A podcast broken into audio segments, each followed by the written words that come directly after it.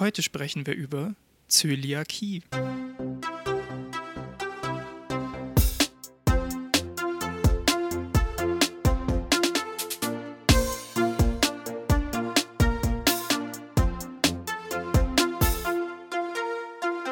Und damit hallo und herzlich willkommen bei Drei Viertelwissen, unserem kleinen Podcast, in dem wir versuchen, aus unserem Halbwissen zu ganz vielen Themen drei Viertelwissen zu machen. Mir gegenüber sitzt Anna. Sie ist Psychologin und heute sehr müde. Und mir gegenüber sitzt Ralf. Ralf ist Studierender und jetzt Dritti. Herzlichen Glückwunsch dazu. Danke und ich bin auch relativ müde. Es wird heute die müde Folge. Und mhm. ähm, wie immer diskutieren wir hier alle Themen durch, die uns bewegen, mit dem Ziel dabei, was zu, dazu zu lernen. So rum. Und äh, heute reden wir über Zöliakie, eine Autoimmunkrankheit, und zwar mhm. aus einem ja, ähm, aktuellen persönlichen Anlass, kann man sagen. Ja. Okay, keine Antwort dazu. Ja, ja, ich dachte, du redest jetzt gleich weiter. Ja, ich weiß. Irgendwie habe ich, ich, ich habe mir auch gedacht, irgendwie wollte ich dir einen Ball zuspielen, aber ich wusste nicht wofür. Das ist kein Ball, weil das, was du zu erzählen hast, hast du zu erzählen. Ja, genau. Also ähm, vor kurzem wurde meine Schwester, die wird später im Podcast auch noch zu hören sein, ähm, mit Zöliakie diagnostiziert. Und ähm, ja, auch weil ich mich jetzt sowieso schon deswegen mit dem Thema beschäftigen musste, dachte ich, mhm. das ist doch eigentlich ganz cool, das mal anzusprechen. Außerdem betrifft es auch mehr Menschen, als man denkt.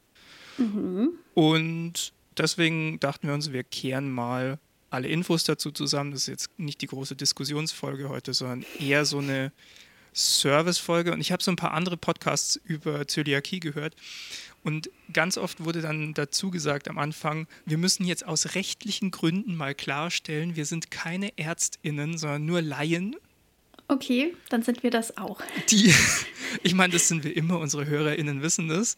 Wir haben eigentlich von gar nichts so richtig Ahnung. Wir versuchen nur hier dazu zu lernen und ähm, entsprechend sollte schon, diese Folge auch. Ich von manchen Dingen ein bisschen Ahnung habe, aber ja. Ja, ja, du weißt, was ich meine. Von den Themen, ja. die wir hier besprechen, das ist ja das ganze Konzept. Und ähm, deswegen gilt es natürlich wie immer auch für heute, alles unter Vorbehalt. Äh, lieber dann nochmal in die Quellen und so reinschauen, die wir dann natürlich auch wie immer in die Binde packen. So. Anna. Genau. Die Diagnose ist ja auch noch nicht so lange her, oder? Nee. Äh, ein paar Wochen. Ja, hattest du dich jetzt vor dem Podcast schon irgendwie mehr damit beschäftigt oder hast, hast du jetzt diesen Podcast so als Anlass genommen, dich mal wirklich damit zu beschäftigen? Naja, ich habe mich halt insofern damit beschäftigt, dass ich relativ viel mit meiner Schwester geredet habe hm. darüber. Punkt. Und dann okay. habe ich mich für den Podcast nochmal ein bisschen, noch mal ein bisschen genauer informiert. Okay. Aber ja, ich sag mal, meine, der Umfang meiner Rechercheergebnisse ist jetzt nicht so krass wie zum Beispiel bei unserer Bundestagswahlfolge. ähm, genau.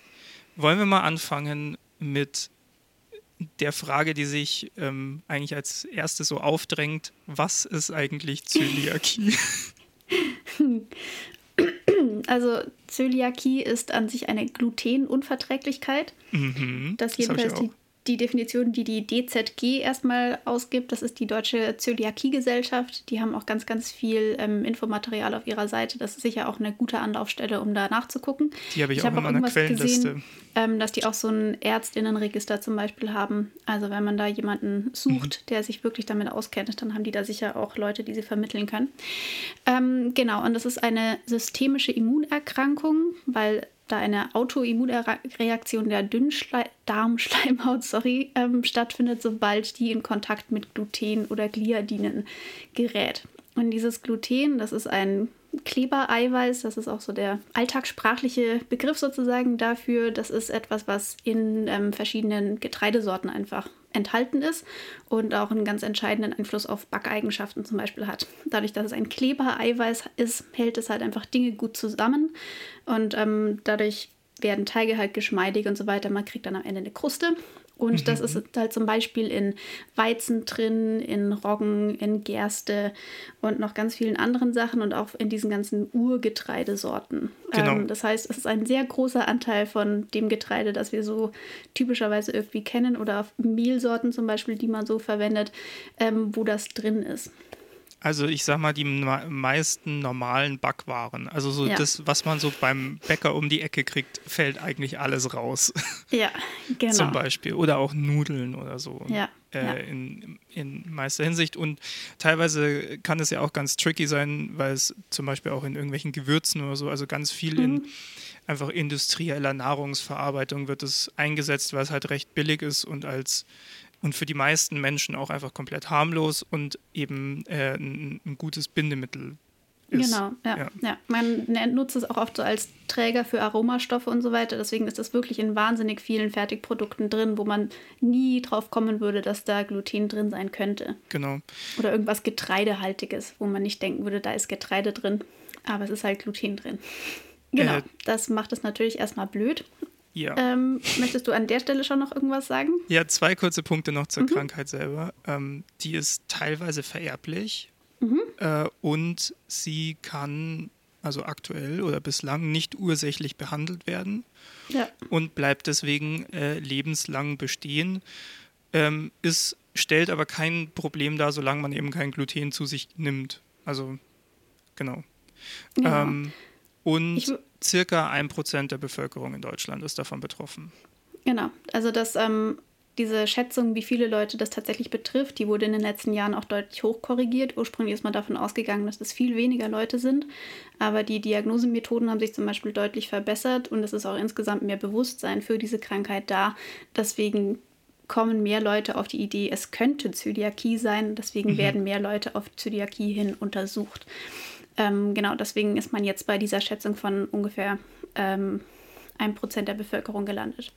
Soll ich noch ein bisschen genauer darauf eingehen, was da im Körper schief läuft und wie das eigentlich laufen sollte? Ja, sehr Dazu gerne. also auf Sachen die Verdauung und die Biologie kannst du sehr gerne noch ein bisschen eingehen. Genau. Also wir haben ja diese Dünndarm-Schleimhaut und im Dünndarm wird unsere Nahrung zerlegt.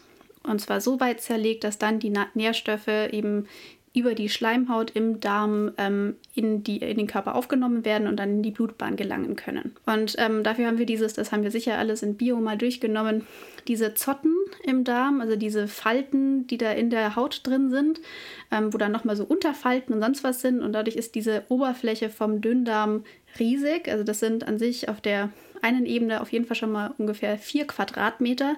Also wirklich eine sehr große Oberfläche dafür, dass das etwas ist, was sich in unserem Körper drin befindet. Und ähm, noch eine Ebene drunter ist, sind die Schätzungen von 60 bis 200 Quadratmetern anscheinend. Einfach nur so als Bild dafür, wie stark das ähm, aufgefächert ist und wie groß ja. diese Oberfläche halt ist. Und das ist dafür, damit einfach möglichst viel an Inhaltsstoffen und Nährstoffen aus unserer Nahrung rausgenommen werden kann damit das einfach möglichst effizient ist und wir möglichst viel von diesem ganzen Zeugs, was wir da in uns reinstopfen, auch wirklich verwerten können. Ähm, und in diesen normalerweise ähm, kann unser Körper auch mit Gluten umgehen. Das wird dann halt einfach ganz normal aufgespalten und dann resorbiert. Das passt dann alles, wenn man keine Zöliakie hat. Aber wenn man Zöliakie hat, dann gibt es da so eine sehr komplexe Reaktion, die dann abläuft. Und es hat so eine allergische Komponente und eine autoimmunologische Komponente. Erklär mal den Unterschied. Genau. Also das eine ist im Prinzip, dass der Körper ähm, auf körperfremde Stoffe überreagiert. Das sind einfach Allergien, was man mhm. auch sonst so kennt. Heuschnupfen etc. fällt da alles drunter. Kenn ich und alles Autoimmun sehr gut. Ja, kennst du sehr gut. Und Autoimmunerkrankungen ähm, sind dann ähm, vorhanden, wenn der Körper sich gegen körpereigene Bestandteile irgendwie richtet mhm. und dagegen Antikörper ausbildet. Das heißt, unser Immunsystem denkt bei Dingen, die eigentlich ganz normal in unserem Körper vorkommen, das ist der Feind und das müssen wir jetzt irgendwie beseitigen. Was natürlich sehr, sehr unpraktisch ist. Ja. Genau. Und ähm, das Ganze ist wirklich sehr komplex. Ich versuche das jetzt so ein bisschen ähm, zusammenzufassen. Also Erzähl es mal für die Dummen, also für mich. mal schauen. Ich habe Bio Wir abgewählt, weil es mir zu crazy war. Also okay. behalte das im Kopf. Gut, wir schauen mal. Also, wir haben ähm, in diesem Klebereiweiß gibt es bestimmte Abschnitte. Das sind dann Peptide oder Peptidketten. Die heißen auch unterschiedlich, mhm. je nachdem, welches Getreide das ist. Das ist zum Beispiel Gliadin bei Weizen, das heißt Sekalin bei Roggen und so weiter. Da gibt es einfach verschiedene Abschnitte in diesen, diesen Klebereiweißen. Mhm. Und die sind insbesondere aus den Aminosäuren Prolin und Glutamin aufgebaut. So, und wenn wir jetzt eine bestimmte Veranlagung haben, so eine bestimmte genetische Veranlagung dazu, dann ähm, hat man eine vermehrte Bildung von verschiedenen HLA-Klassen. HLA-Klassen sind so Antigene.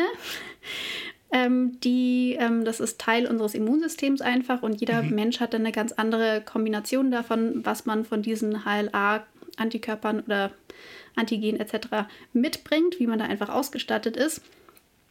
Also das sind, ähm, nochmal für Dumme gesagt, das sind dann Sachen, die Sachen, die für uns schädlich sind, kaputt machen. Ich glaube schon. Also okay.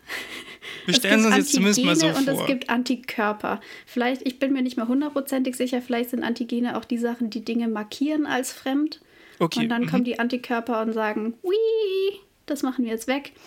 Okay. Ähm, also entweder werden gleich die falschen Sachen äh, beseitigt oder sie werden erstmal falsch markiert sozusagen und dann So genau bin ich ehrlich gesagt nicht eingestiegen. Es kann auch sein, dass das jetzt kompletter Mist ist, was ich gerade eben gesagt habe. Wenn ihr uns zuhört und zum Beispiel Biologie studiert oder sowas und oder das gerade kompletter Mist ist, was die Anna da sagt und was ich ihr trotzdem einfach mal zu 100% glaube, weil ich es auch nicht besser weiß, dann äh, meldet euch gerne und wir stellen es dann richtig. Okay. Weiter. So.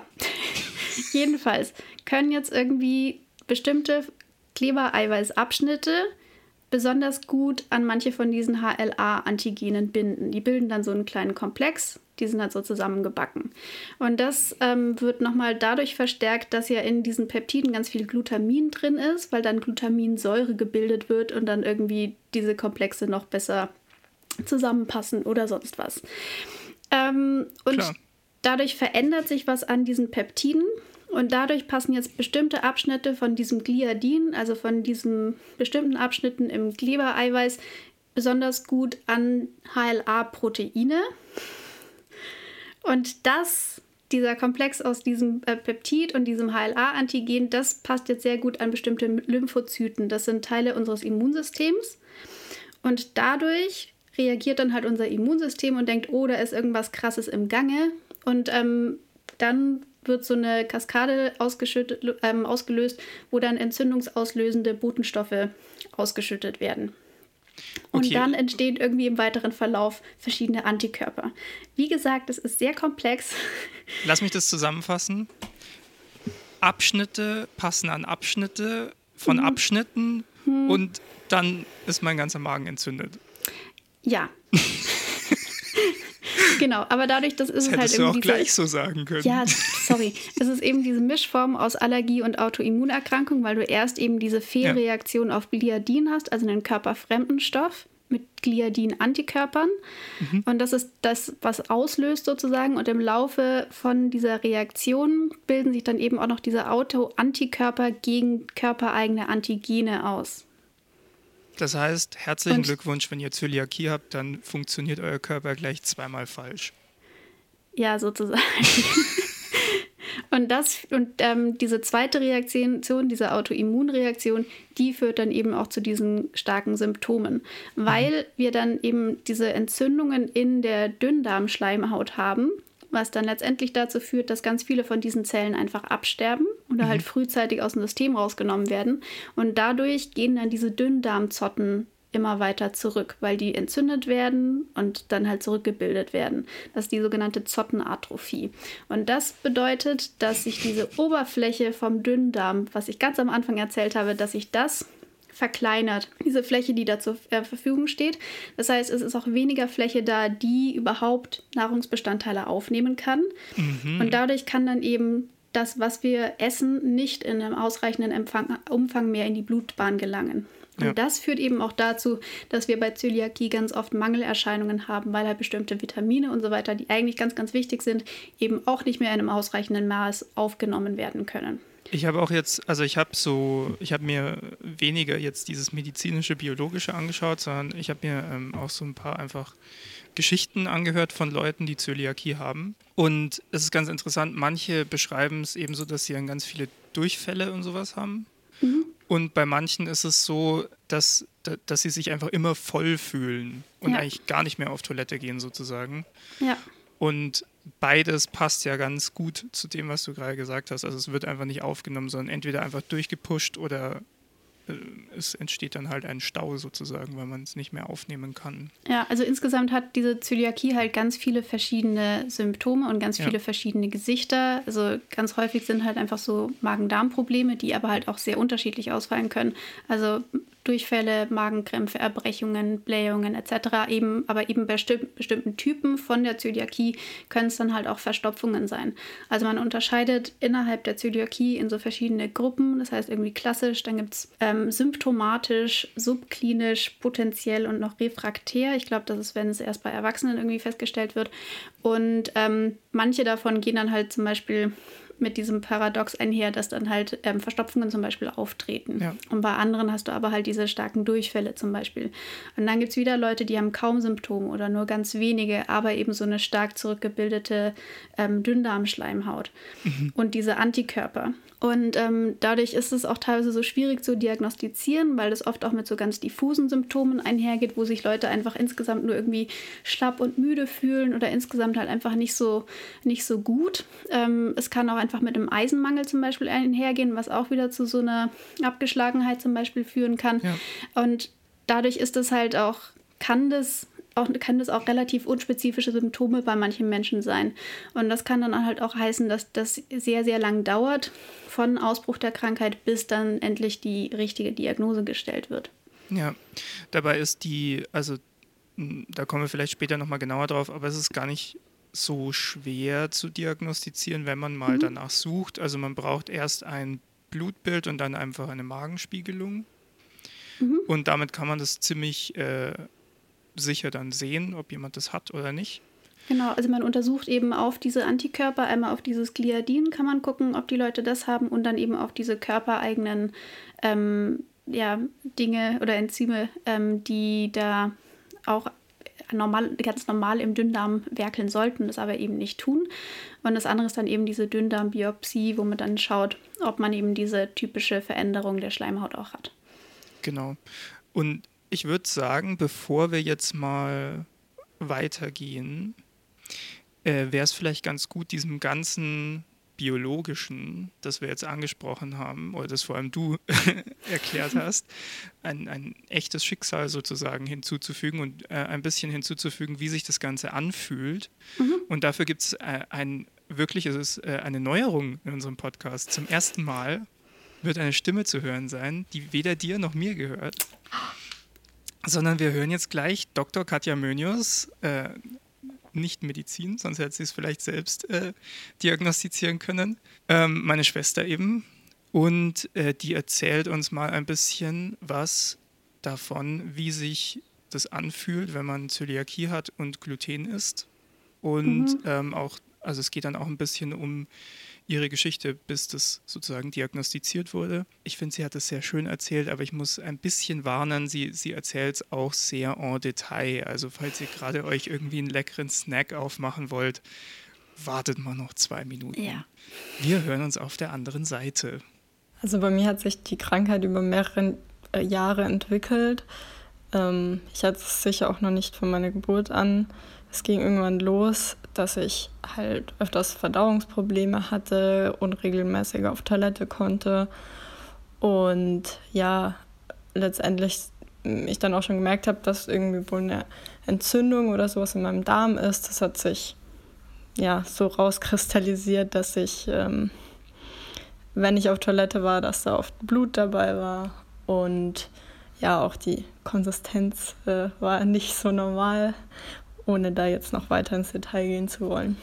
Das wurde mit der Zeit auch schlimmer, also ich konnte dann teilweise echt nur noch so zwei, dreimal die Woche auf Toilette, wenn überhaupt.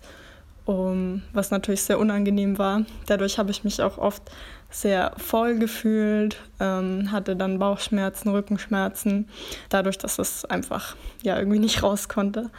Das wurde aber mit der Zeit alles schlimmer. Also am Ende war es schon so weit, dass ich eigentlich, sobald ich was gegessen habe, auch richtige Magenkrämpfe bekommen habe. Also nicht nur so ein bisschen Bauchschmerzen, sondern richtige Magenkrämpfe. So sehr, dass ich teilweise am Boden lag und versucht habe, irgendwie den Schmerzen zu entkommen, was aber meistens nichts gebracht hat. Ja, und äh, wie gesagt, sich das auch auf den ganzen Körper irgendwie ausgeweitet hat. Also es hat dann nicht nur mein Bauch wehgetan, sondern auch mein Rücken, mein ganzer Oberkörper. Ähm, ja, ich habe mich auch oft dann schlapp gefühlt, was ich jetzt im Nachhinein auch irgendwie weiß, dass es daran liegen kann, dass mein Körper bestimmte Vitamine dann nicht mehr so gut aufnehmen konnte. Und ja, kurz bevor ich dann erfahren habe, dass ich Zöliakie habe, ähm, war es wirklich so schlimm, dass ähm, ja, ich das Gefühl hatte, mein Darm streikt jetzt einfach komplett, der hat einfach keinen Bock mehr. Ich hatte irgendwie recht viel gegessen an einem Abend und war recht voll danach und hatte zwei Tage später immer noch das Gefühl, genauso voll zu sein. Also da ging einfach gar nichts mehr. Ich hatte das Gefühl, mein Darm hat komplett aufgehört zu arbeiten. Ich, äh, mein Körper ist bis oben hin voll äh, mit Nahrung und da geht einfach nichts mehr. Ähm, das war dann auch, sobald ich was gegessen habe, äh, kam es eigentlich oben wieder raus.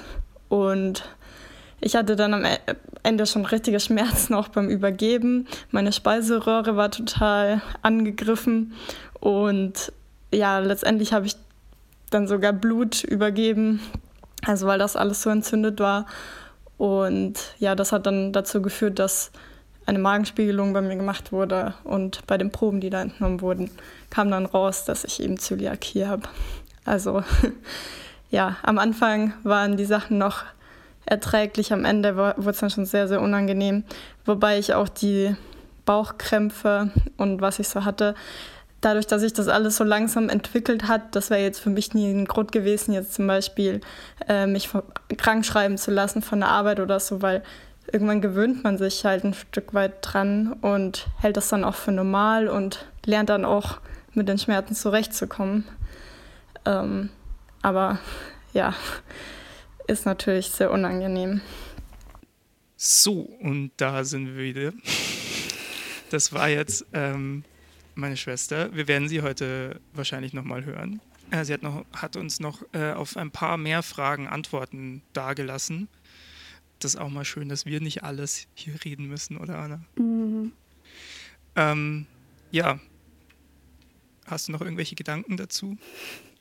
Ähm, also auch dieses, dass das so ein jahrelanger Prozess ist, bis dann eben das tatsächlich festgestellt wird, das ist ja was relativ Typisches. Ja. Ähm, und ich kann mir das schon gut vorstellen, was sie da auch gesagt hat mit dieser Normalisierung von Symptomen, ähm, dass man dann halt das auch irgendwann gar nicht, also dass das halt so normal ist, so ein fester Bestandteil des Lebens, weil es halt immer so ist, dass dann auch irgendwie die Schwelle sehr hoch ist, wo man dann sagt, okay, jetzt geht es wirklich nicht mehr. Ähm, mhm das kann ich mir schon gut vorstellen, weil es ist halt einfach ein chronisches Krankheitsbild und wenn das plötzlich sich entwickelt, also das ist halt, das ist halt auch das ähm, Krasse bei Zöliakie, man hat halt diese Veranlagung und mhm. ähm, das, es gibt halt so verschiedene ähm, Manifestationsgipfel, also wann das typischerweise erstmalig auftritt. Und das eine ist halt einfach im Säuglings- und Kindesalter, also ganz oft merkt man das dann zum ersten Mal, wenn man bei Säuglingen ähm, anfängt, getreidehaltige Kost zuzufüttern, dass man, dass dann halt die ersten Symptome so nach drei, sechs Monaten ungefähr auftreten. Ja. Und der andere Krankheitsgipfel ist halt irgendwo zu, zwischen 20 und 50, aber es kann theoretisch immer auftreten. Ja. Dadurch, dass das ja vermutlich auch ein bisschen dauert, bis sich das so aufbaut, dass man dann wirklich krasse Symptome hat oder vielleicht kriegt man auch gar nicht so ganz krasse Symptome. Ähm, es ist halt auch so übel, weil es dann halt auch einfach echt lang dauern kann, bis man dann weiß, was man machen muss, damit es nicht mehr so schlimm ist. Ja. Ja, nochmal auch zu dieser langen Leidensgeschichte. Also ich habe mir ähm, in Vorbereitung auf das hier äh, mal wieder ein paar Podcasts auch angehört. Und das ist ganz interessant, weil es gibt nicht nur einzelne Podcast-Folgen zu dem Thema, sondern ähm, ich habe drei komplette Shows gefunden, äh, allein jetzt im deutschsprachigen äh, Be Bereich. Es gibt Gluten Free Joy glutenfrei und Emily und die Zöliakie. Ah, okay. In den letzten habe ich noch nicht reingehört, aber ich wollte die einfach mal erwähnen. Vielleicht ähm, ganz cool, gerade auch für Leute, die Zöliakie haben, da so ein bisschen äh, zu connecten, darüber auch mit den Geschichten von anderen Leuten. Mhm. Und ich fand das sehr interessant, gerade bei dem Glutenfrei-Podcast. Der ist von einer Dame, mir ist gerade der Name entfallen, die, die schon länger in der glutenfreien Szene so, so aktiv ist mit Rezepten und so. Die hat auch so einen Blog da eben. Und die wird in dem Podcast von ihrem Sohn interviewt zu eben ihrem Leben, ihrem glutenfreien Leben und äh, mhm. in der ersten Folge eben zu ihrer Geschichte, bis das mal diagnostiziert wurde. Und das ist irre, weil sich das bei ihr, also das ist schon einige Zeit her und ich glaube, ganz am Anfang, als es bei ihr losging, gab es auch noch nicht so wirklich diese Diagnose und so. Mhm. Das gibt es ja auch noch nicht so lange, dass man das, ja. äh, dass man die Krankheit an sich kennt und, und diagnostizieren kann. Mhm. Auch diese Antikörpertests, die haben sich auch nochmal stark verbessert, auch in der ja. Sensitivität in den letzten Jahrzehnten. Also das ist jetzt nochmal ein ganz, ganz anderer Stand als noch vor ein paar Jahrzehnten. Und sie, also sie beschreibt, dass sie schon in ihrer Kindheit manchmal so Verdauungsprobleme hatte und mhm. so.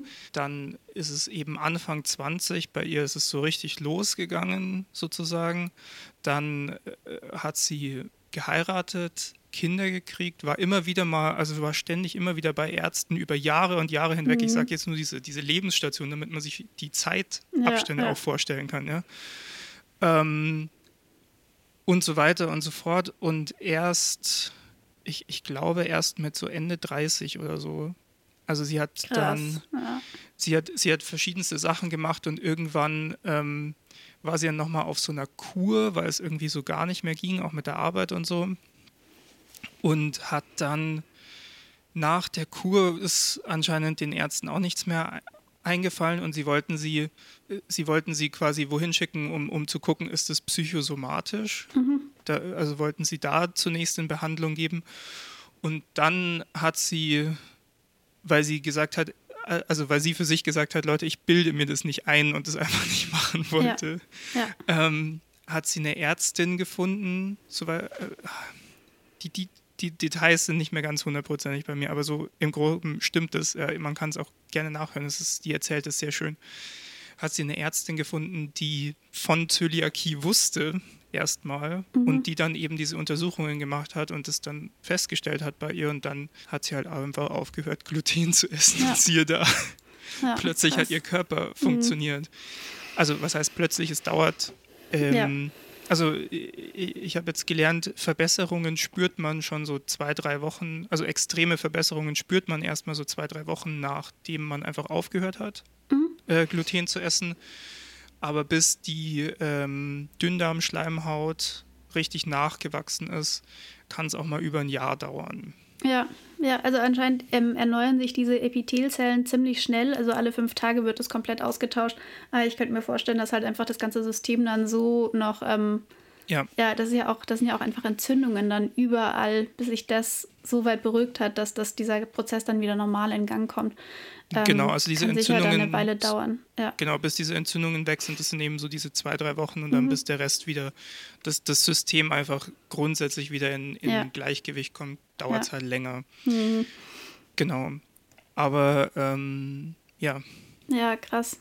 Also das fand ich schon, das fand ich schon krass. Und es gibt halt echt viele Leute, die Zöliakie haben und die eine ähnlich lange ja. oder halt eine sehr lange ähm, irgendwie, also da ging es im Vergleich, wenn wir es jetzt gehört haben, bei meiner Schwester eigentlich relativ schnell, ja, ja.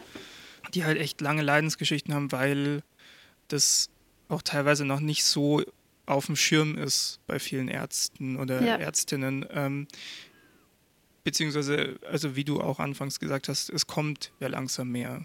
Ja, ich könnte mir auch vorstellen, also es gab ja irgendwie so ein bisschen so einen Hype vor ein paar Jahren irgendwie mit so ähm, Gluten ist super schädlich und niemand darf jemals wieder Gluten essen. Auch von Leuten aus, die äh, absolut kein Problem damit hätten, Gluten zu essen und ja. nicht Zöliakie haben. Ähm, und ich könnte mir vorstellen, dass das so ein bisschen so ein zweischneidiges Schwert ist. Also einerseits wächst dadurch irgendwie das Bewusstsein dafür, dass ähm, es Leute gibt, die Gluten nicht vertragen. Ja. Und halt auch diese, ähm, also auch Ersatzprodukte etc., ähm, was es da alles gibt. Und gleichzeitig kann ich mir schon vorstellen, dass halt auch viele Leute dann sagen, ja, das bildest du doch nur ein, das ist doch gar nichts. Ja, ja, ja, das, äh, das ist, glaube ich, auch so ein Problem. Dass das irgendwie auch, oder dass das dann so miteinander verschwimmt, diese Leute, die wirklich diese ähm, Autoimmunerkrankung haben und halt Leute, die das eher so aus Lifestyle-Gründen machen oder sich das halt irgendwie einbilden, dass sie kein Gluten essen dürfen. Ja, und ich war jetzt auch. Dass das vielleicht dann in, in der Meinung jedenfalls der, der generellen Öffentlichkeit sozusagen, dass das so ein bisschen verschwimmt und man dann vielleicht auch Gefahr läuft, auch Leute mit Zöliakie, die es tatsächlich haben, nicht so ernst zu nehmen.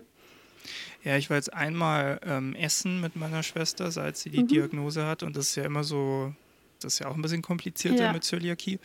Ähm, da kommen wir dann wahrscheinlich auch nochmal drauf. Und da hat sie auch, also mit dem äh, mit dem Kellner, der, der, hat das allgemein sehr gut gemacht, aber äh, so, ne, hat sie wirklich ein paar Mal betont, sie hat wirklich eine ja. Gluten, also ja. sie darf kein Gluten mhm. und sie, es ist jetzt nicht so, sie mag das nicht, sondern ja. sie hat wirklich eine Krankheit und nicht mhm. nur so eine leichte Unverträglichkeit oder sonst was, sondern äh, geht einfach nicht. Also ich habe auch gelesen, die, die akzeptable Menge, die ein äh, die eine Zöliakie erkrankte Person zu sich nehmen darf, äh, sind 20 ppm, das heißt 20 mhm. Parts per Million. Ja, das ist total krass. Das, ja. ist, das ist nichts. Also ja. wenn du, äh, da, da, war auch in dem glutenfrei Podcast ein schönes Beispiel, wenn du äh, mit dem Messer äh, mit einem Brotmesser einfach normales Brot runterschneidest und mit dem gleichen Messer mhm. danach äh, ein glutenfreies Brot aufschneidest, ja, dann ist das schon das zu viel. Ja, ja das, also nur durch dieses bisschen Krümel, was da dran hängt, das ist mhm. schon mehr als 20 Parts per Million, ja. genau. Und äh, alles unter 20 Parts per Million gilt halt als glutenfrei. Ja, genau, ja. Da scheinen aber auch diese, die Toleranzgrenzen sehr unterschiedlich zu sein, je nachdem, also äh, bei unterschiedlichen PatientInnen. Ja. Manche Leute können anscheinend auch doch größere Mengen von glutenhaltiger Kost essen und kriegen dann nur leichte Symptome und bei anderen ist es halt ähm, so ja. dass dann diese Grenzwerte absolut Sinn ergeben, weil die halt schon auf ganz geringe Spuren mit sehr schweren Symptomen reagieren. Und deswegen ist das ja auch ein ähm, kennzeichnungspflichtiges Allergen. Das muss ja. ja. auch auf Produkten vermerkt sein, wenn da Gluten enthalten ist oder nicht. Und bei ganz vielen steht dann ja immer noch dieses kann Spuren von Gluten und so weiter enthalten, selbst wenn es nicht in der Zutatenliste drin steht. Ja. Ähm, aber ja, also je nachdem, wie stark da das Immunsystem reagiert, geht man dann wahrscheinlich auch nochmal anders mit solchen Angaben um. Kann Spuren von Gluten enthalten. Ja, genau. Und also ich meine, grundsätzlich ist es ja auch wie sonst bei Allergien oder solchen äh, Sachen, je mehr man davon vermeiden kann, von dem, worauf der Körper anspringt, ja. desto besser. Ja. ja. Ja, äh, übrigens, äh, eine Sache wollte ich noch sagen, das fand ich auch sehr, sehr lustig in diesem glutenfreie Podcast. Die ähm, diese Dame wurde dann auch darauf angesprochen, ja, was ist denn mit Leuten, die quasi sagen, ich mache eine glutenfreie Ernährung, äh, um abzunehmen? Und hat sie einfach nur lautes Lachen angefangen. das fand ich irgendwie sehr sympathisch. Ja. Ähm, genau. Also, weil es hier, also, ja, es, also Gluten, soweit ich weiß oder soweit ich da jetzt rausbekommen habe, ist halt für Menschen, die keine Zöliakie oder keine Unverträglichkeit haben, einfach wirklich kein Problem. Nee. Nee. genau. Und ich meine, natürlich ist es nicht gut für die Ernährung, wenn du dich ausschließlich von Produkten ernährst, die aus Weißmehl hergestellt sind. Aber dann Ach. ist nicht das Gluten das Problem. ja, ich glaube auch. Da ist es eher so die ähm, Ausgewogenheit. Ja. Und die wenigen Vitamine, die du zu ja. dir nimmst. Oder dass das oft mit viel Fett zum Beispiel und wenig und viel kalorischer Dichte ohne viel Nährstoffe kombiniert ist und so. Ja. Ja. Ja. Oh Gott, hey, wenn wir uns mal so einen richtigen Shitstorm aus ganz vielen Ecken einfangen wollen, machen wir mal eine Folge zu Wie geht gute Ernährung. Ja, das ist auch da schwierig. viele Leute, glaube ich, starke Meinungen. Ja, da gibt es sehr starke Meinungen und das, ja, Ernährungsstudien sind halt auch einfach schwierig durchzuführen. Ja, wir könnten mal also wenn du jetzt gerade sonst nichts äh, Direktes dazu noch hast, äh, ich habe ja meiner Schwester noch ein paar mehr Fragen gestellt. Unter anderem, ähm, wie die Umstellung jetzt war mhm. aufs glutenfreie Essen. Vielleicht können wir da mal reinhören, weil ich glaube, da sind auch noch so ein paar Dinge drin, die wir jetzt schon mal so angerissen haben, die wir dann ein bisschen vertiefen können. Mhm. Okay, dann let's go.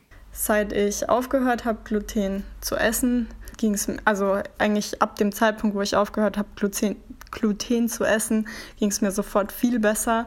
Die Krämpfe waren komplett weg, quasi von einem auf den anderen Tag. Und auch meine Verdauung ist direkt viel besser geworden wieder. Ähm, klar, so eine Entzündung muss natürlich erstmal verheilen. Das wird eine Weile dauern, aber ja, mir geht es wieder viel, viel besser. Dementsprechend äh, die Umstellung für mich auf glutenfreies Essen war schon erstmal komisch oder schwierig in dem Sinne, dass ich eigentlich keine Ahnung davon hatte. Ähm, ich hatte mich vorher eigentlich nie mit dem Thema beschäftigt, ähm, wusste, wusste auch nicht wirklich, wo jetzt überall Gluten drin ist und habe dann auch erstmal feststellen müssen, dass in ganz, ganz vielen Produkten Gluten drin ist, wo man es gar nicht vermuten würde, auch in Gewürzmischungen und dies und das, ähm, was natürlich erstmal schwierig macht. Also mein erster nachdem ich die Nachricht bekommen habe, ich soll kein Gluten mehr essen, das erste Mal, als ich da im Supermarkt war danach, das war so ein seltsames Gefühl, weil man steht da im Supermarkt und hat plötzlich gar keine Ahnung mehr, was man eigentlich kaufen kann. Ich war vollkommen überfordert. Ähm, ich hatte natürlich im Internet vorher geschaut, ähm, worauf man achten muss. Also Gluten ist ja kennzeichnungspflichtig als Allergen, aber es steht dann halt nicht Gluten unbedingt da, sondern irgendwie ein, einer von 15 Begriffen muss aufgelistet sein, halt Weizen, Dinkel, Roggen und da gibt es noch ganz viele andere Begriffe ähm, oder halt ja, Sachen, die Gluten enthalten und eins davon muss halt aufgelistet sein, mindestens eins davon. Ja, ansonsten kann man davon ausgehen, dass es glutenfrei ist.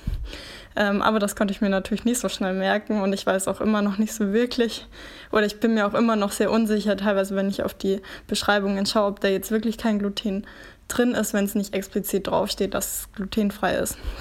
Ich war dann sehr dankbar, dass ich auch direkt eine App gefunden habe, die mir da hilft. Da, damit kann man einen Barcode scannen und da sind sehr, sehr viele Produkte hinterlegt und die App erkennt dann das Produkt und kann einem sagen, ob das glutenfrei ist oder nicht.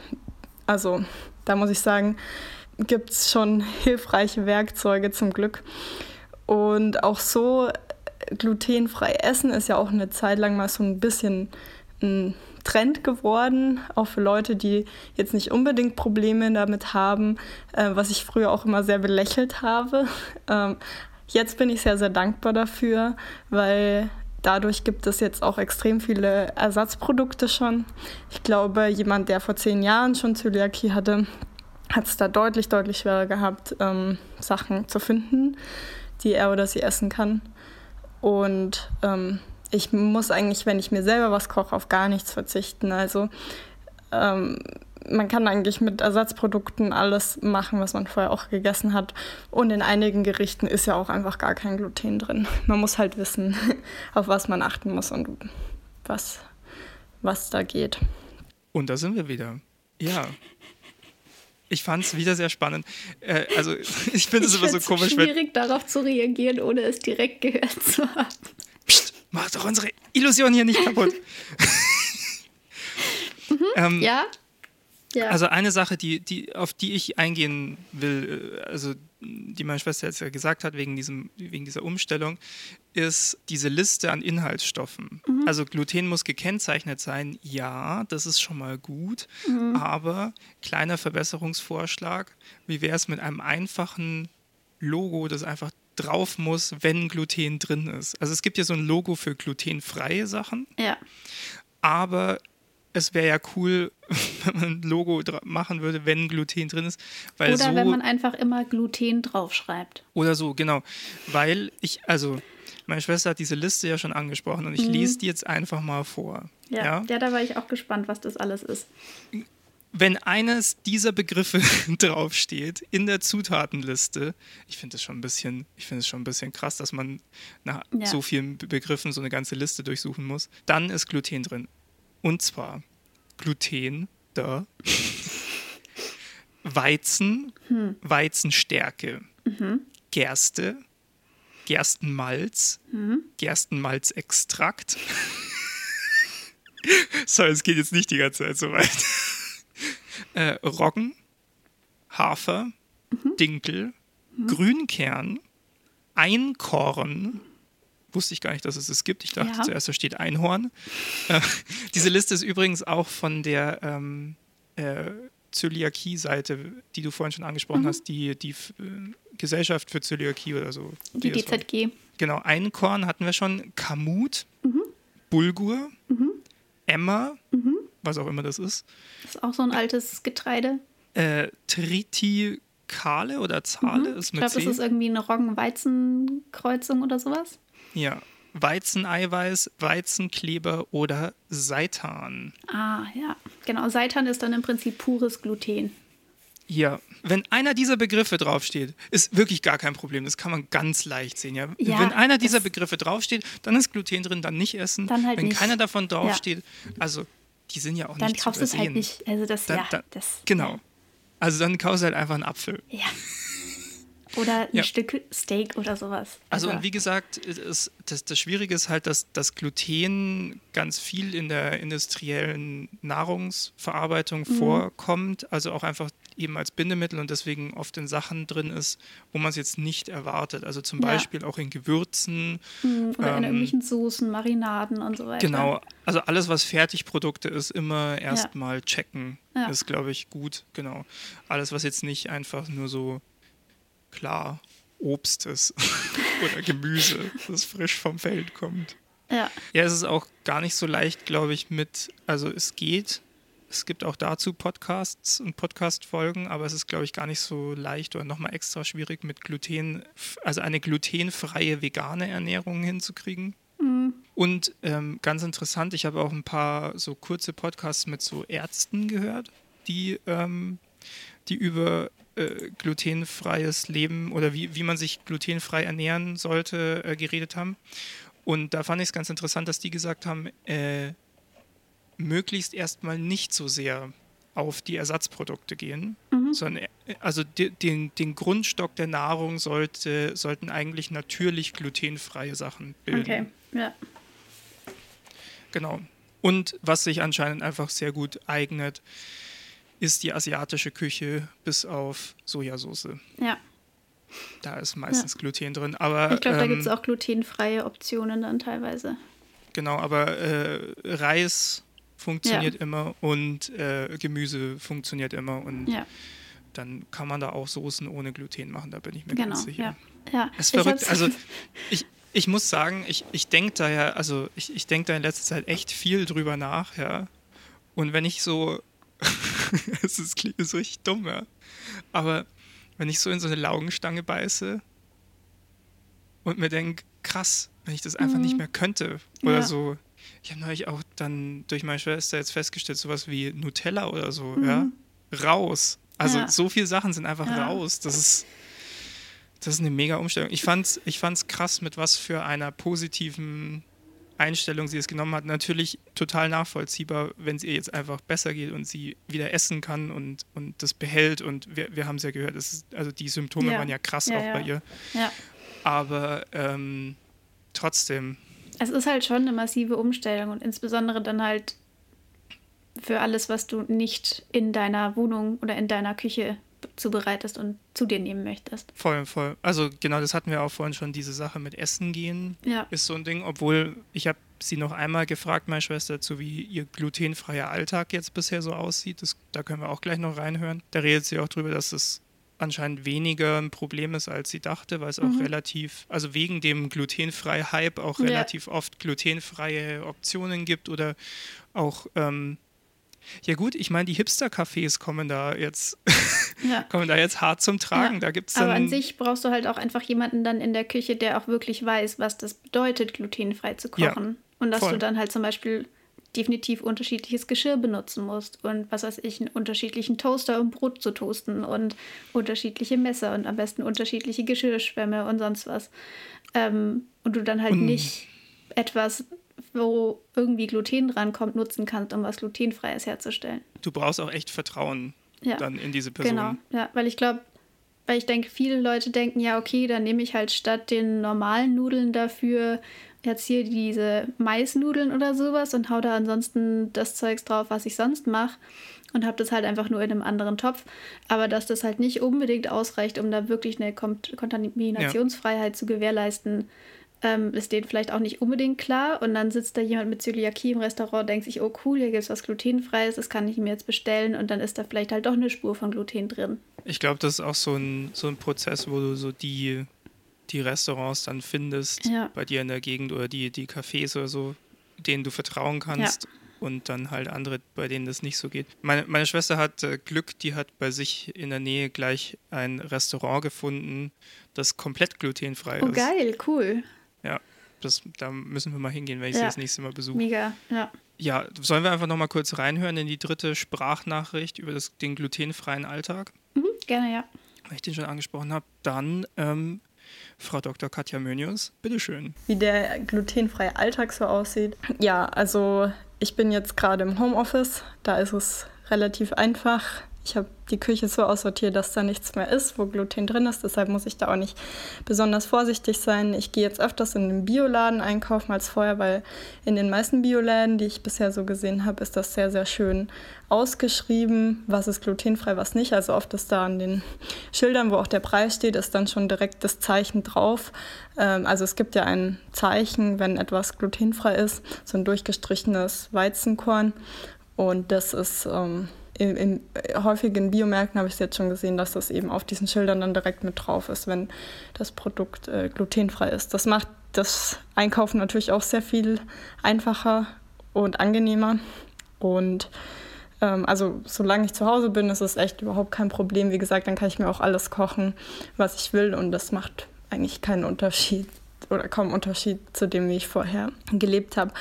Ähm, was schon unter, wo, oder wo es schon Unterschiede gibt, ist natürlich, wenn man jetzt essen geht, wobei ich da bisher auch positiv überrascht war. Ich dachte im ersten Moment, ich werde jetzt gar nicht mehr ohne weiteres ins Restaurant gehen können. Ähm, aber es haben doch viele Restaurants auch Allergene gekennzeichnet und teilweise auch explizit eben angegeben, ob da Gluten drin ist oder nicht. Ähm, wenn jetzt nichts dabei steht, finde ich es schwierig, da was zu bestellen. Da braucht man ja auch ein gewisses Vertrauen sonst, wenn man nachfragt, ob man das irgendwie glutenfrei bekommen kann. Man weiß ja auch nicht, inwieweit dann den jeweiligen Köchen irgendwie bewusst ist, dass in dieser oder jener Gewürzmischung dann doch Gluten drin ist. Also da wäre ich vorsichtig, wenn es nicht wirklich explizit gekennzeichnet ist. Aber ja, was schon einen Unterschied macht, also ich habe das Gefühl, man ist weniger flexibel, gerade wenn man jetzt unterwegs ist, mal schnell was auf die Hand, das geht eigentlich gar nicht. Also so typische Produkte auf die Hand sind halt Bäckerei, ähm, Döner, Fastfood, irgendwas. Und ja, da gibt es eigentlich so gut wie gar nichts, wo kein Gluten drin ist. Ähm, ja, also das macht es natürlich irgendwie ein bisschen schwieriger, jetzt mal spontan hier hinzufahren. Ähm, aber letztendlich ist es auch nur eine Planungsfrage und ich denke, das kriegt man schon alles gut hin. Wie gesagt, ich bin sehr dankbar, dass es da heutzutage auch schon ja, ziemliches Verständnis gibt. Also ich glaube, viele wissen einfach schon besser, was Gluten ist oder haben schon mal davon gehört und nehmen dementsprechend dann auch irgendwie Rücksicht darauf. Genau, das waren jetzt so die Erfahrungen, die ich in meiner kurzen Zeit, in der ich weiß, dass ich Zöliakie habe, berichten kann. Ja, also ich finde, es ist gar nicht so krass. Also ich hätte, ich hätte gedacht, dass sie, als sie es erzählt hat, dass sie länger braucht, da Mhm. reinzukommen und dass es äh, irgendwie schwieriger ist, dann den Alltag hinzukriegen. Also wir haben es ja gehört, gerade so schnelles Essen auf die Hand oder so ist schwierig. Ja, Oder dann, äh, keine Ahnung, wenn du jetzt beruflich viel im Hotel bist oder sowas, ist, glaube ich, echt schwierig. ja oder Ähm, so Geschäftsessen oder sowas. Ja, Oder Kantine. Da gibt es Ich dann hab- manchmal Sachen, aber nicht immer. ich ja. habe mir hier zum Geschäftsessen mit Ich so unseren Tupperbox Investoren mein eigenes kleines bisschen äh, Reis mitgebracht. Oh, ja. ja, ja, es ist. Ich kann mir vorstellen, dass sie meinte ja auch, dass sie noch im Homeoffice arbeitet, dass das Ja. im Moment zumindest vieles einfacher macht und vielleicht auch einfach diesen Einstieg in diese Umstellung nochmal leichter Voll. macht, weil sie nicht so, also ich meine, das ist ja sowieso schon ganz viel Neues und sich überlegen, okay, ich habe bis jetzt immer das genommen, was nehme ich jetzt stattdessen? Da scheint sie ja schon super weit zu sein, das ist ja super cool.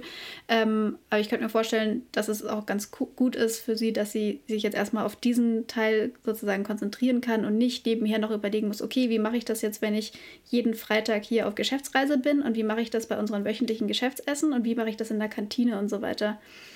Ja. Ähm, weil ich glaube, wenn du das alles auf einmal umswitchen musst, dass das massiv überfordernd sein kann.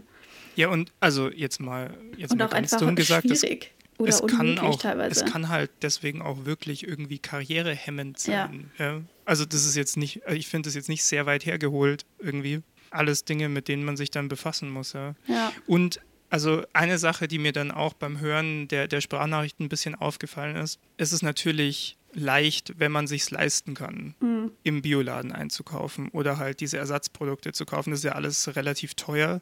Das, das vereinfacht es natürlich extrem. Und ich, äh, also ich habe mir dann auch die Frage gestellt, wie ist das eigentlich, wenn jemand ähm, eine Person, die, die grundsätzlich einfach nicht so viel Geld zur Verfügung ja. hat, plötzlich diese Zusatzausgabe hat oder mhm. dieses, ja, also entweder geht deutlich mehr Zeit drauf, halt wirklich die glutenfreien Sachen zu finden. Ja Genau, oder, das wollte ich jetzt auch sagen, wenn du. Oder halt ja. einfach mehr Geld. Ja. ja. Oder du hast halt eine deutlich eingeschränkte Palette an Nahrungsmitteln, die du dann zu dir nehmen kannst. Oder so, ja. Ja. Und unverarbeitete Lebensmittel sind ja teilweise auch wieder unverhältnismäßig teuer. Ja. Ähm, also das kann dann sicher Leute auch vor nochmal ganz andere Probleme stellen. Auf jeden Fall. Ja. Also und wenn du dann jedes Mal bei jedem Produkt dann diese App mit dem Barcode, das ist ja cool, ähm, ja. Aber das ist halt auch einfach eine Zeitsache. Ja, gut, ich meine, genau. das wird schon so, ich, ich denke schon, dass es so ist, dass man ja, das halt am Anfang vor allem so viel nutzt und irgendwann hast du so halt weiter. deine ja. Produkte, also so, ja. ich, ich weiß nicht, also ich glaube, dass meine Ernährung im Alltag jetzt schon halbwegs abwechslungsreich ist, aber man hat halt doch so, ich, die Grundbausteine sind ja. dann doch oft ähnlich. Ich glaube, dass man da schon relativ viel spielt sich dann schon ein aber ja, ist halt eine Umstellung und ist dann ja. vielleicht auch nicht immer ganz einfach, gerade wenn man eben nicht, äh, nicht so viel finanziellen Spielraum dabei mhm. hat. Ja, weiß nicht, wollte ich einfach mal angesprochen ja, haben. Ja, aber ich finde es schon irgendwie krass, dass dieser absolute Verzicht auf glutenhaltige Lebensmittel im Prinzip das Einzige ist, was du machen kannst. Und dass halt kein Medikament irgendwie zur Verfügung steht. Und also es gibt anscheinend so ein paar Ansätze, was man da machen könnte, aber alles, was ich bis jetzt davon gelesen oder gehört habe, klang alles eher so, als ob das noch eher in den Kinderschuhen stecken würde oder zumindest von der ja. Markteinführung noch durchaus weit entfernt wäre. Ja, es gilt halt im Moment als nicht behandelbar. Ja. So. Ja, es gibt Und so Ideen, dass man halt so bestimmte Enzyme zum Beispiel verabreichen könnte, die dann das Gluten so sehr aufspalten, dass der Körper das nicht mehr als Gluten erkennt und dann halt auch nicht mehr entsprechend darauf reagiert. So Sachen. Ähm, aber ja, Scheint ja, noch nicht so weit zu sein. Und dass es auch, also dass es vererbbar ist, wirft ja natürlich auch Fragen auf. Ja? Also will ich meinem Kind das potenziell zumuten, sozusagen? Ja. Und solche Sachen.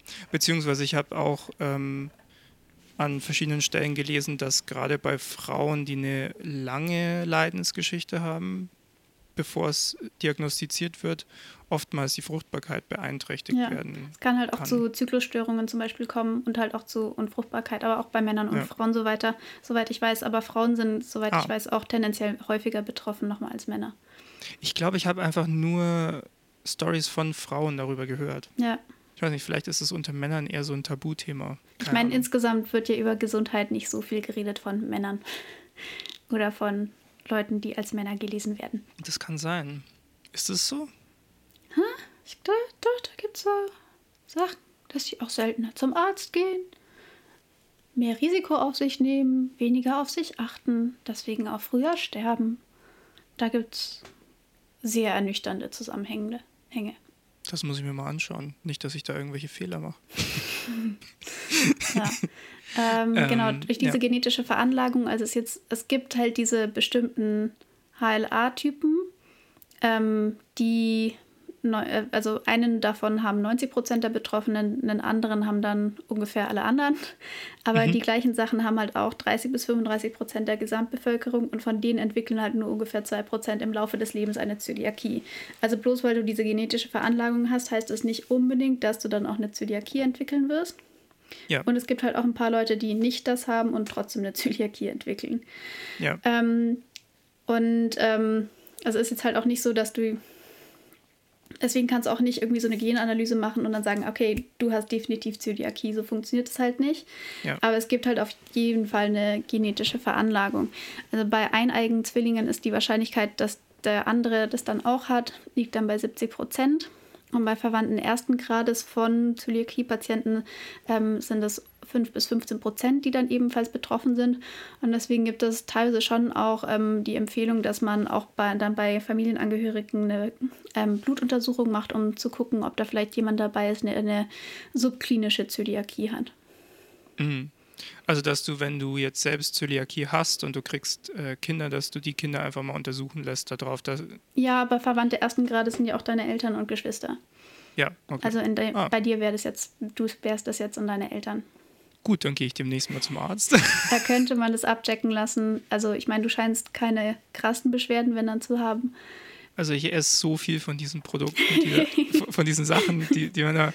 Ich, und habe da gar keine Beschwerden mit. Genau, Von aber in, es könnte halt dann, glaube ich, in Teilen trotz, also zumindest bei manchen Typen kannst du, glaube ich, trotzdem irgendwie Mangelerscheinungen haben. Ja, beziehungsweise es könnte ja trotzdem noch irgendwann so ausbrechen. Oder es kommt halt irgendwann noch. Ja. Bei, bei, meiner Schwester war es ja auch ja. lange äh, erst nicht und dann kam es irgendwann, ja. ja. Verrückt, Sorry, ja. dass ich dir jetzt diese Nachricht so noch hier aufgedrückt habe.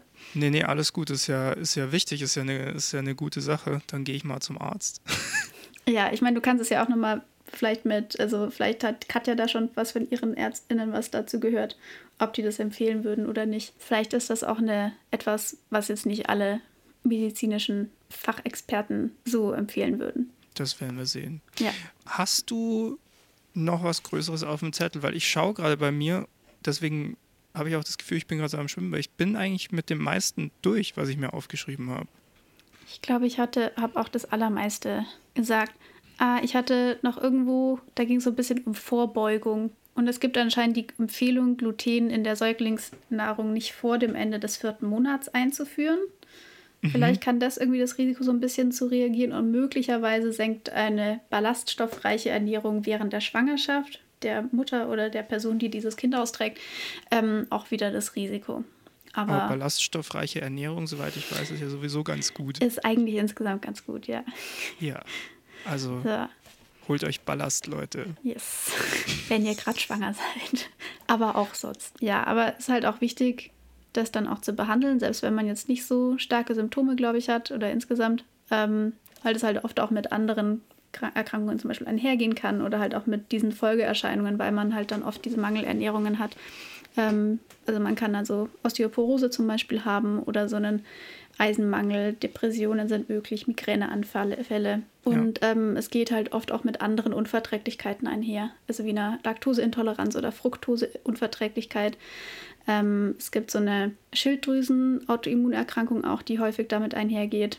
Ähm, Diabetes mhm. mellitus Typ 1 und so weiter. Ähm, bei Down-Syndrom scheint es ein bisschen häufiger aufzutreten. Ähm, also ja, es ist einfach ein sehr weit gefächertes Feld, das mit sehr vielen anderen Erkrankungen auch oft wieder verflochten ist. Ja. Was es dann natürlich noch schwieriger vielleicht zu erkennen teilweise macht, weil sich sicher auch manche Sachen an Symptome teilen. Zum Beispiel so Abgeschlagenheit oder sowas. Wenn du eine Depression zu, gleichzeitig hast, kannst du auch denken, okay, das ist halt einfach eine Depression und vielleicht steckt aber halt auch teilweise eine Zöliakie dahinter oder so. Ja. Und das macht sicher auch nicht einfach, das zu diagnostizieren. Oder überhaupt daran zu denken, dass man da was diagnostizieren könnte. Das ist, also das, das ist auch das, was mich eigentlich am meisten überrascht hat, ist dieses, dass es so viele verschiedene Symptome dafür geben ja. kann, dass es halt so schwer ist, dann da drauf zu kommen. Ja. Also da muss man ja sagen, bei meiner Schwester ging es echt vergleichsweise ja. schnell. Hm. Wann hat ähm, das ungefähr angefangen mit ihren Symptomen? Ich muss ehrlich sagen, ich weiß es gar nicht so genau. Weil es sich auch so graduell hat, aufgebaut hat, das hat sie ja beschrieben. Ja, und sie hat auch davon ehrlich gesagt vorher nicht so viel mhm. erzählt. Mhm. Also ich habe das eigentlich auch erst mitbekommen, als es dann schon richtig schlimm war. Mhm. Ja. Ähm, genau. Aber ja, man redet jetzt auch nicht im Alltag so viel über Verdauungsprobleme. Ja, eigentlich.